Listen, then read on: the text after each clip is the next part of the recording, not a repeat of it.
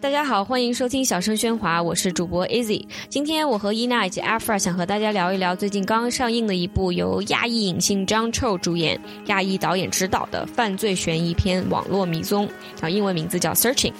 大家好，我是伊娜。大家好，我是 Afra。嗯，《网络迷踪》呢是一部完全从智能手机屏幕、电脑屏幕、CCTV 和电视的镜头去。拍摄的这样一部啊非常新颖的犯罪嫌疑片，然后他也是二十七岁的印度裔导演的第一部呃长篇处女作，然后他的名字叫做 Anish Changanti，而这个电影的主演是好莱坞应该可以说为数不多非常家喻户晓的韩裔男演员张彻。然后女演员呢也是非常有国民缘的，她是情景喜剧《Will and Grace》的女主角 Deborah Messing。这部电影它其实在上映之前并没有很多人知道，但是它在 Sundance 电影节上获得了最受欢迎、最受观众欢迎奖，然后在豆瓣上现在有九点零的高分。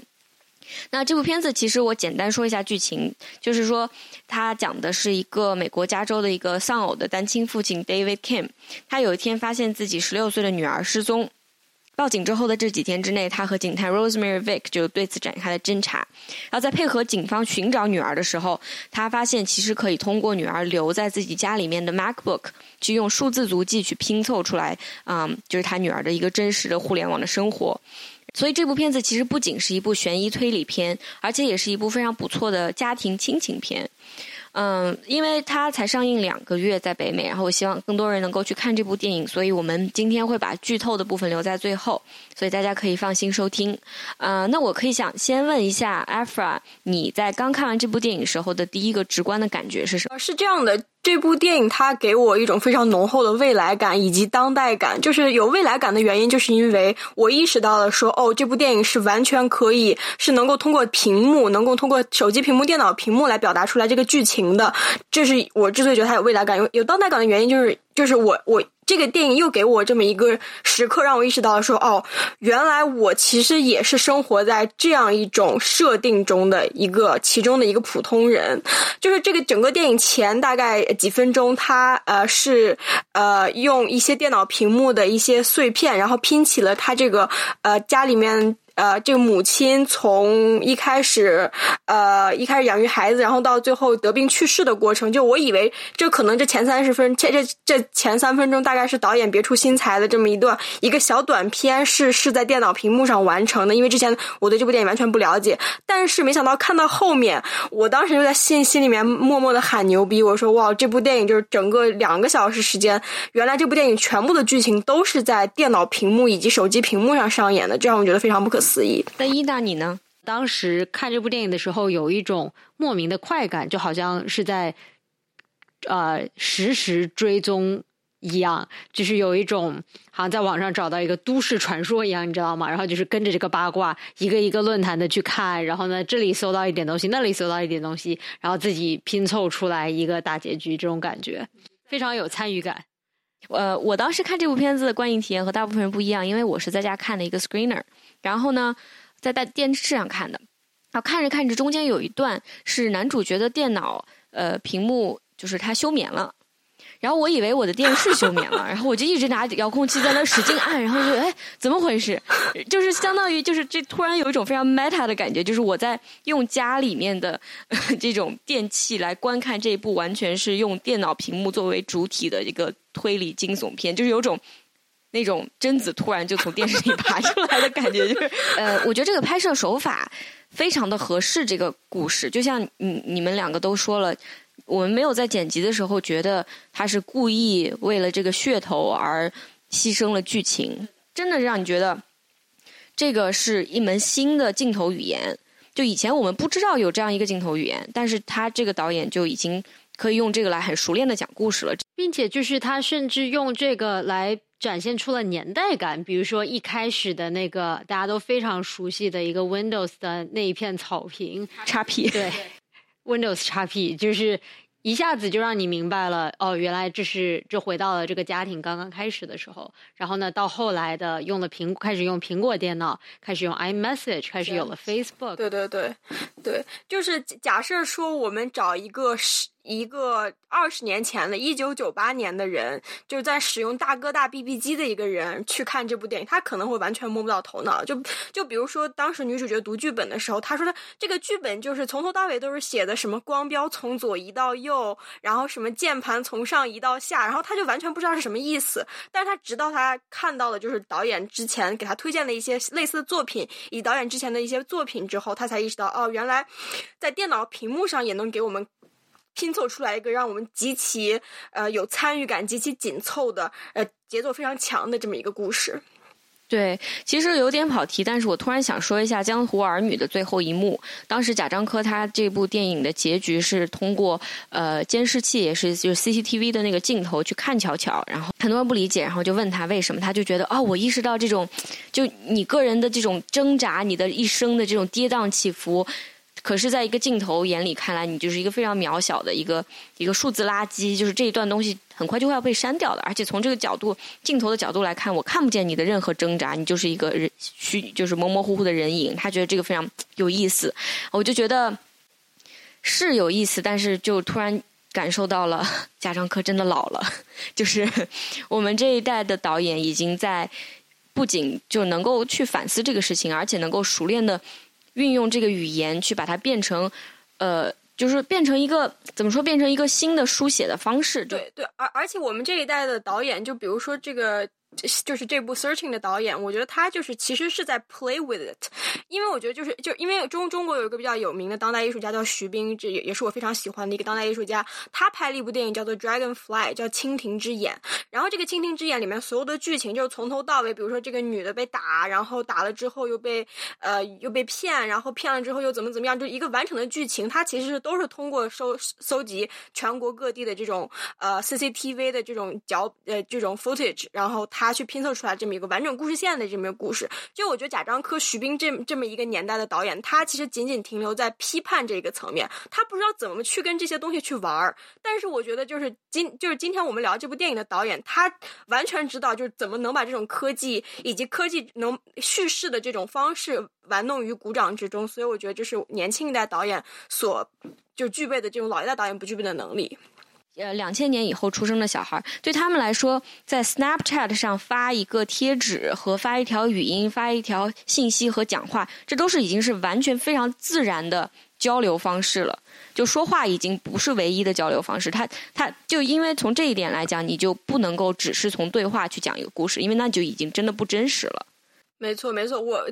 之前看到过一个报道，就是说，就是我们所谓的呃 Z generation，就是我我们这个千禧一代、下一代的这种 Z generation，就是生来就出一出生就会玩 iPad、会玩 iPhone 的这。这这帮新出生的年轻人，他们很多时候交友都是每天跟朋友在一起玩 Hangout，他们是通过一一一些通话软件、一些通讯软件、实时通讯软件一起玩的。就比如说五六个小朋友打开五六个屏幕，然后大家都在都都都都在一个房间，就是大家在各自的房间里面坐着写作业，或者是干嘛，或者玩游戏，然后给对方分享自己的屏幕，或者是让对方看到自己的脸。就是现在的小孩子 Hangout 是这样子来 Hangout，而不是我们。真的是去中央公园划船那种 hangout，那就是我们这些老年人才会干的事情。对对，就是我们这种老年，就是中年亚裔女性，每天想要的完美周末，就是去一 些花花草草呀，去逛什么花鸟鱼虫市场啊，去买买菜啊，对吧？跳个交谊舞。对，就像接着阿弗尔刚才说的，我觉得呃，这部电影做的特别好的一点，就是导演通过展现这个女儿在社交媒体上的活跃程度，其实。让你更加的意识到张寿演的这个爹，好多人叫他亚洲神爹，就是他跟女儿的隔阂其实还是挺大的。比如说他在啊 Facebook 上，他在脸书上有这么多的好友，然后他父亲一个都不知道。就是在一个直播网站上自己录了那么多东西，就是他宁愿跟宁愿对着屏幕跟整个 The Internet 整个互联网倾诉自己的一些啊感情啊困扰啊，也不愿意去跟他。爹来进行沟通，我觉得就是这个反差其实特别啊，帮助塑造人物形象。我其实特别想要接着你这个说，最近看的两部关于青少年的电影，简单的讲一下。一个就是《Lady Bird》，就是去年的事情了。但是当时那个导演他在说，为什么自己选择拍那个年代的一个青少年，是因为你要看到一个屋子里面一群青少年，他们就坐在那儿一句话都不说，因为他们都在玩手机。这你要怎么拍？他说，但我就没办法拍，所以我只能去回到之前的一个年代。然后，但是最近我又看到另一部呃电影叫《八年级》，它是一个呃九零后导演拍的。那个导演就非常完美的把这个年轻人，就是这一代年轻人的线上生活和他们线下生活结合在一起去讲这个故事。在这个剧情里面，呃，像伊娜刚刚说的，这个她女儿在 Facebook 上有那么多的朋友，但其实没有一个人是和她是非常熟的。他这个爸爸当时为了去破案，他他就是做了一件自己非常不想做的事情，就是他打开了自己亡妻的电脑。然后发现他亡妻对整个这个他们家庭里认识的所有人，特别是女儿生活中的每一个人都做了标签，都写下了联系方式，写下了这个这个就是 description。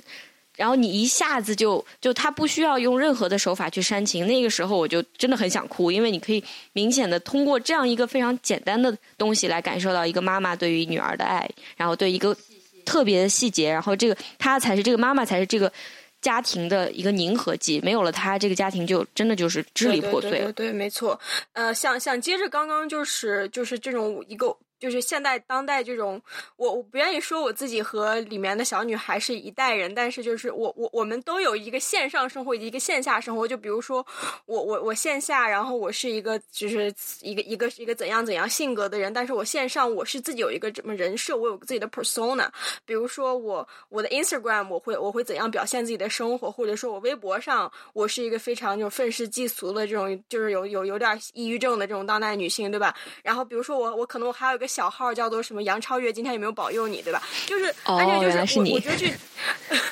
就是安全，就是这种，就这种这种当代感。我觉得这种这种就是通过呃导演把这种复杂的人设整合起来之后，给我们的这种当代感，就会觉得这就是一个讲述我们生活的一一个电影。对对对，所以我就会一下就感觉非常被冲击。对，因为我觉得就像你说的，当代青年很多时候都很困惑。记得这个女儿跟她爹就是 FaceTime 视频的时候，就是特别的乐观呐，说：“哎呀，我在朋友家。”但其实你去看他在直播网站上发的东西，或者是他在 Tumblr，就相当于就是豆瓣，美国的豆瓣上面发的一些照片啊，配的一些文字啊，都是那种特别忧伤文艺青年。就是他爹在不断的发现他在各个社交平台上的足迹的时候，也会想说，感受到了女儿的这种。在成长过程中这种困惑吧，对，可以说这个电影它一开始就交代了这个家庭是妈妈去世了，然后爸爸和女儿其实是一种虽然每天见面住在一个屋檐下，但是没有真正交流，然后反而女儿的内心世界，她是只有只在她失踪了以后才能通过她的电脑来了解，这个其实也是一种反思，包括后来嗯。就是出了事情以后呢，电视的报道、媒体的报道，以及在这种 social media 上，这个这件事情走红，大家都开始参与以后的众生百态吧。我觉得这其实也是一种，它不能说是批判，而是真的就是去讲述了一个我们当代的故事，就就让我突然意识到，我有多么多么想看这样一个故事，之前没有人讲。就希望各种各样的题材，不光是这种悬疑题材，也有更多的故事能够通过这样的方式来讲述。就是就就是电影的核心，也就是构架人性。但是因为我们现在的人性其实被散落在了不同的网上的平台中，就像就像刚刚木哥说的，就是我特别渴望看到这么一个电影，它能够用这样一个非常非常颠覆性的方式，去把我很多人的网上的这种不同的人设、不同维度的这种性格去整合起来，这样子才是一个一个完整的人性，我们才能看到一个彻底的你。因为我们也需要科技来表达我们。我的就包括后来电。电视报道，他都不是说他没有，并呃，导演并没有给你看一个电视，而是去到了他们当本地的电视台的网站，然后呢，让你看到了，就是比如说谷谷歌搜索出来的头条是怎样的呀？然后呢，其实都是我们现在会去啊关注新闻的方式。有的时候科技是非常冷漠的，就是当我这个父亲在特别着急的想要寻找一个什么。呃线索的时候，突然比如说这个电脑就卡了，这个时候你就有种觉得非常荒谬感。就这个电影其实也把这种荒谬感给表现出来了，在某一个某几个非常重要的剧情点上。然后呢，在一个我就想说的是，嗯，这个电影为什么是由这样一位二十七岁的，真的好小、好年轻的一位导演能够拍出来？呃，跟他自己的个人经历也非常有关。其实，在导演这部电影之前，他是谷谷歌公司广告部的一个导演。然后他当时其实有一个小短片，呃，是全世界走红，我还看过。但是从戴谷歌眼镜的视角去拍的这样一个，呃，非常让人觉得有代入感的这样一个小片子。然后，但是在那之后，二零一五年他决定辞职了。辞职以后，他在接下来两年时间组了一个真的是超低配的团队。去研究这个电影的剧本，啊，用他本人的话，当时他说是五个刚毕业的人和两台苹果电脑把这个东西给组出来了。你你你说到导演的在谷歌还有以及在硅谷工作的背景，其实我我我就立马就联想到了，就是首先他自己作为少数族裔，以及他和身边少数族裔的接触。他是在电影中是一个以非常忠实的方式去还原现实的，而不是说我们经常在就是比如说看好莱坞院院线的时候，哎，就比如说突然蹦出来这么一个什么洗衣店的老板，然后说着蹩脚的中文，这样。就作为一个年轻的亚裔导演，他对于种族这个事情的看法可能更加的放松一些。我们身边有很多这样的少数族裔的家庭，然后他们正好就是我想讲的这个故事的主角。对对对，没错，就是里面就是从头到尾这个亚裔元素其实都是轻描淡写的，它突出的还是家庭，突出的是父爱啊，是母爱，对吧？是这样的元素。但是为什么他选择亚裔作为载体呢？就是亚裔做载体，就是理所应当的啊。就是这是我从这个电影中读出来的这种隐藏的信息，就是说这其实是一部我们这些亚裔都在期待的电影，但是这又是一部就懒得解释以及不带标签的亚裔电影。就因就因此说，就是主角张秀他。在，呃，接受采访时，他自己就说说，这部电影非常的超前。那为什么超前呢？嗯，因为就是他自己的民族还有文化，其实在这种电影中代表的并不算太多，但是这些事物又和人物又很很有非常密切的关系。但是有密切的关系的同时，又无关紧要。就比如说，他当时想他的弟弟就是问他问他亡妻的一个菜谱，是一个韩国的菜谱，这是一个可能是其中展现的一个亚裔文化的一点。但是其余的一些故事情节，其实是既是和主角的亚裔身份相关，同时退一步讲又是完全无关紧要的，因为这就是讲一个父亲找孩子的故事。就是你换成要一个意大利面的菜谱也可以成立。就它是一个为什么要这是一部电影亚裔做主角的电影，他会反问一个问题，就是为什么不行？就是 亚裔美国人在美国生活了这么长时间，这种事是可以发生在这样一个家庭，就为什么不能？对的，就为什么不能？对的，我就觉得，假如你让我现在飞去三藩，然后呢开车半个小时，就方圆半个小时路程车程以内。看到的就是他们电影里面所描述的这样的一个社区，对，包括什么呃地方电视台的一些呃主持人啊，也是一些少数族裔啊，就这都非常真实，就这就是美国现在的现状。对，就不觉得说这个人是呃 A A 进来的，或者是怎么样？就就有的人可能不了解，会觉得啊，这部片子又是一部要少数族裔政治正确，不是的，他就是这加州，你去三后 C 就是这样的。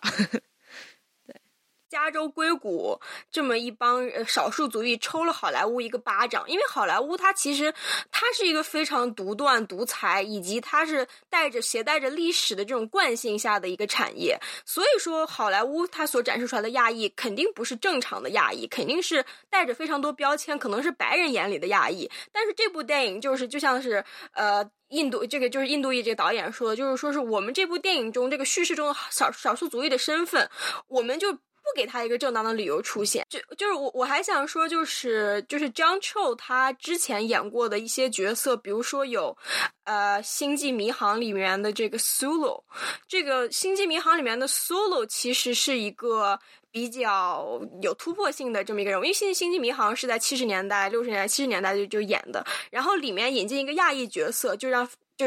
就大家只要是看《星际迷航》这么流行的一个 show，就是美国家喻户晓的一个名就叫 Solo。因此，就说张臭他作为一个亚，就是作为一个《星际迷航》中的 Solo，现在跳出 Solo 这个角色演演了《呃 Searching》这部电影，我觉得这是这就是一个我所要畅想的这么一个所希望的这么一个在荧幕上的亚裔。嗯，对，我想补充一点，就是张臭他其实短暂的做过一个嗯电视。浪漫爱情喜剧的男主角，就这是多么难得的一件事情。然后那部片子很烂，但是那部片子每一集我都看了，直到看到他被卡掉为止。因为就真的是他在那里面就演一个非常非常迷人的一个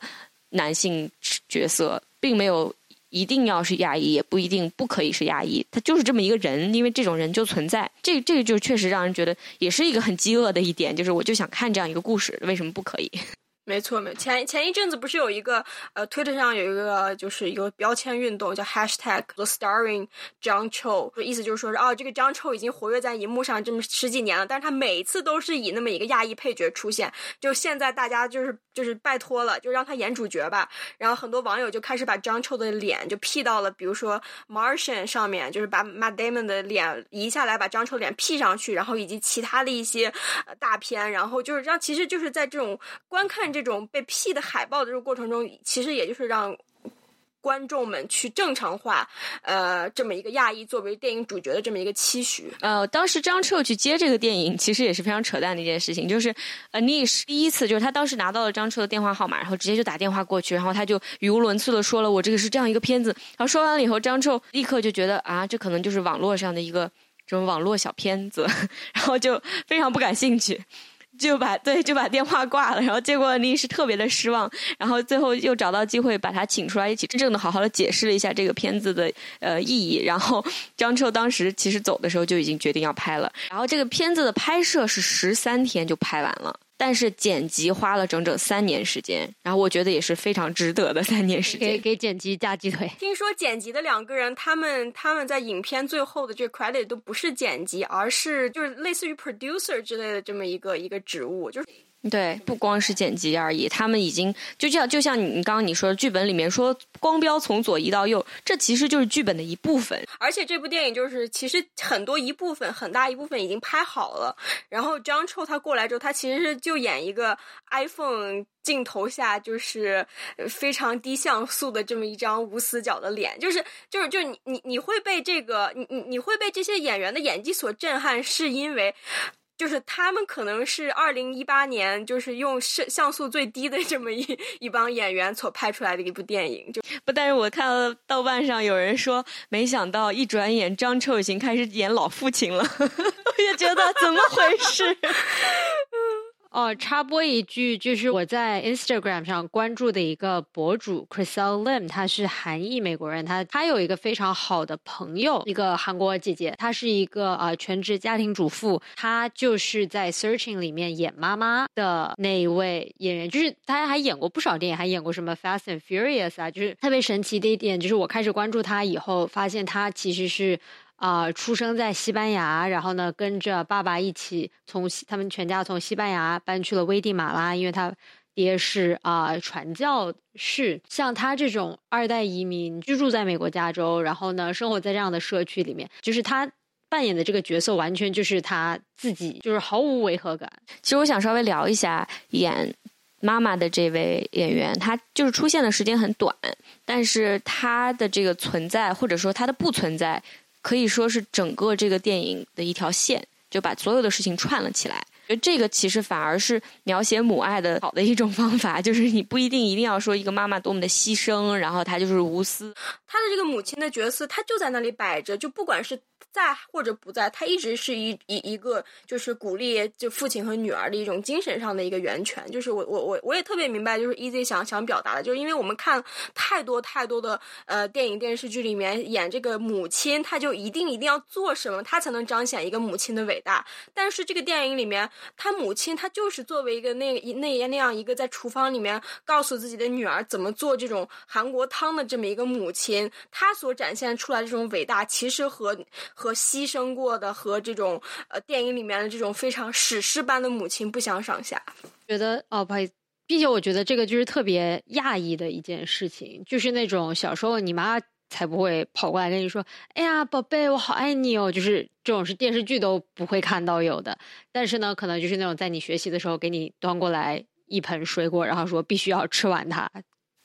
对，而且让我一下子就觉得，呃，当然我们知道这个张抽演的老父亲是多么多么的爱自己的女儿，这点我们都可以明白。而且他演的也很内敛，他也没有说是歇斯底里啊什么的，非常的符合我对这样一位父亲的期待。但是，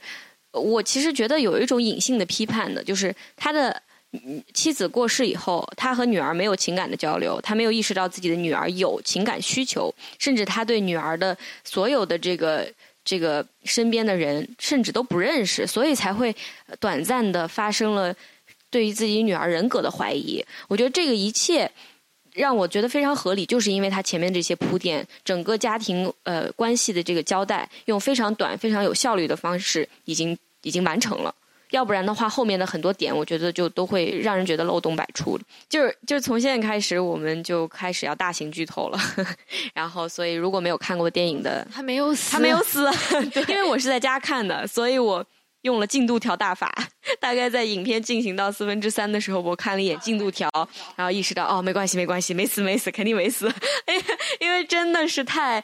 有的时候观众好紧张的，好紧张吧？有时候在紧，就是在看这种电影的时候，你就在想，可能有反转，可能有反转，但就是不知道反转是什么。那在这个里面，就居然我真的没有意识到警官就是凶手。但是我当时确实觉得有点什么不对，就是太简单了。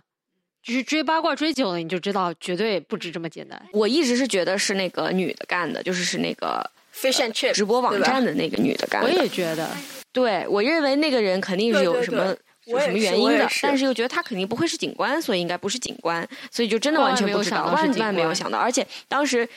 那个导演还 让你会怀疑这个女孩子的舅舅和他有什么不可告人的秘密。是的。然后我当时刚开始看到这个时候，我在沙发上跳起来了，就是疯狂的掐我们家的沙发。然后，但是突然我想到。哦，之前有个伏笔是说他舅舅是吸大麻，所以哦，OK，只是吸大麻而已。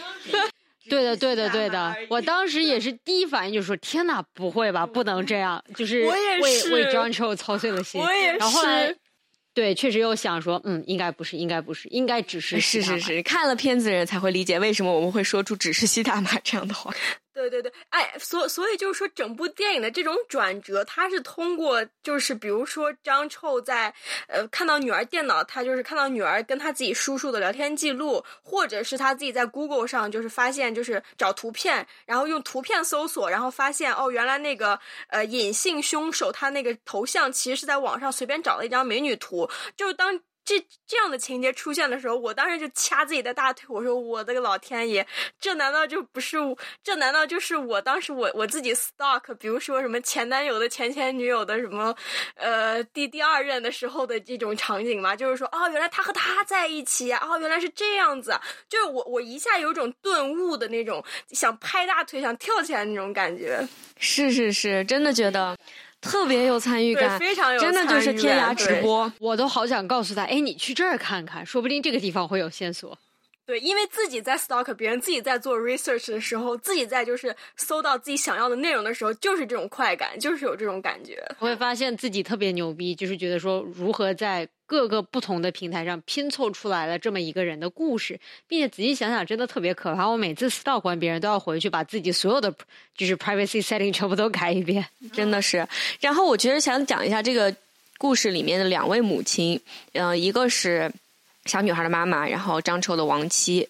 然后但其实另外一个母亲就是这部片子的警官这个角色，Deborah Messing 演的这个警官，从头到尾我都觉得他是个好人。虽然我觉得有些伏笔是埋下了，说什么他对于自己的儿子有多么多么的喜爱啊什么的，但是我一直觉得啊，这都挺正常的。就甚至有一瞬间，我还觉得会不会有可能张彻会通过这个案子和他产生一段？哦，对对对对对，我也这么想。有没有？你也就感觉？但是我后来就又觉得说，嗯，不行，不配。啊，配不上。但是后来看完结结尾以后，我在想，我真傻，我怎么会这样想？但是结尾，我对这位母亲充满了极大的怜悯，就是我对她怜悯的感觉，可能跟张秋的亡妻的那种怜悯的感觉是一样的，就是我觉得非常心碎的感觉，就是因为这个母亲她真的是。已经用了自己一切可以动员的力量，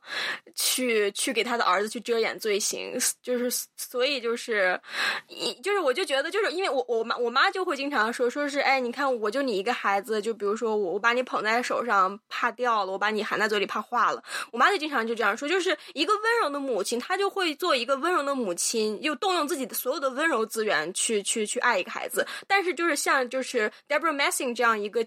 强势的有很多资源，就是很精明，然后自己又非常懂得这种 strategy 的母亲，她就会用自己非常强大的这种力量去保护孩子。就是母亲就是有什么就给什么，而且是给的是毫无全给给的就是一一奉献就是奉献全部。对，我觉得他没有落入一个俗套，就是说公权力面前我大义灭亲，就这个是我们可能呃大国 叙事嗯会讲的一个故事，但是在这个故事里面，你对他就是又可又又恨他又。明白他为什么会做这样一件事情，嗯，因为其实这片子里面虽然没有直说，但是这个 Robert 这个男孩子，就是他的唯一的儿子，嗯，而且他也没有没有丈夫了，就是他们俩相依为命。这个孩子他是有一定的问题的，他可能说不定是有一些什么在某个就是自闭的 spectrum 上，他他也形容过我的孩子和别人不同，所以其实。真的有很多很多很多的伏笔，然后我有一个细节，我回头去看，发现细思恐极。就是记不记得当时第一次张臭打开那个王妻的电脑查那个想要找到他女儿在初中的时候的好朋友的时候，其中有一张便签打开是 Robert 的名字，就是那个男孩子。他的 description，他的那个描述里面是说单亲家庭，曾经暗恋过呃我们女儿。哦，我记得有这么个描述，但我不记得是是他，就是他。对，我不记得是，我不记得这个名字。哦，原来是这样，非常神奇。我觉得就是，如果妈妈在的话，这个故事可能不会是这样的走向。但是最大的遗憾，就是让人觉得最心碎、越想越难过的，就是你他不在了，然后你不知道这个家庭会怎么样。但是好就好在这个结尾，还是给了我们一个嗯。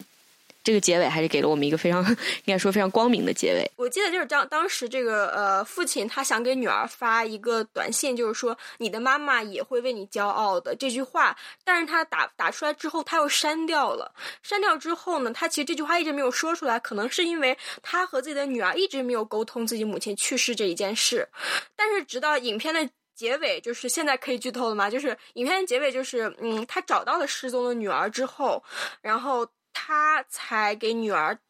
就是发了这句话，呃，然后终于释怀的打了这句话。他其实这是一个和女儿之间真空的一个弥合，这是一种和解。他就是这个，在直到这个时候，我觉得张臭他这个演的这个父亲，可能才是在某种程度上，呃。走进了女儿的内心，就是还还我还想提一下，就是说这个电影它其实描述了很多，就是当代这种青少年的这种众生相。就比如说 Robert，他是一个，比如说暗恋别人很羞涩，然后经常在网上就是追踪追踪这个 Margaret 他这个呃暗恋的人的痕迹的这么一个人。比如说就是就是小女孩她自己，主角小女孩她自己，她是一个在网上有很多人设，经常在直播平台上就宣泄自己情感的那么一个人。然后比如说就。就是这个小女孩，她高中所谓的最好的朋友，又是一个喜欢在 YouTube 上就是发一些呃很就是动情视频，就利用他就是对我特别讨厌那个女生，就利用他就是获得赞呀，就是就获得流量这么这种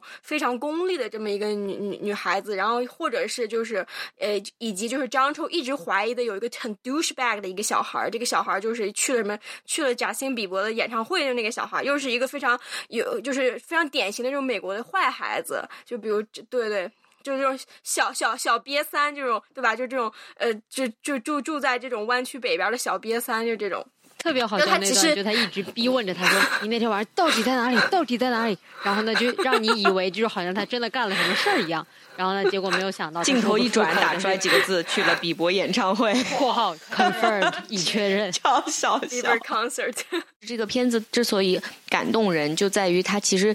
把一个好的故事讲好了，并且这个故事是非常具有普适性的。它是关于亲情，它是关于人性，呃，关于人性的脆弱啊、懦弱啊，甚至是这种危机时刻爆发出来的力量。我觉得这些都是永远会非常感人的。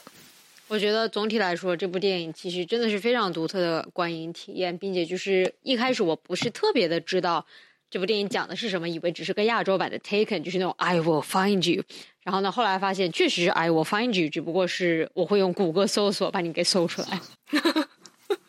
我非常喜欢这部电影，然后这部电影的别称也叫做《macOS 操作指南》，然后强烈推荐大家看一下，一一定要去电影院看。感谢大家的收听，希望大家能够在微博、微信上关注我们。我们的用户名是小声喧哗，英文名字叫 Loud Murmurs。最重要的是，希望大家能在 iTunes 上给我们关注以及留言，这样能够让更多的人来发现我们的播客。非常感谢大家的收听，下次再见。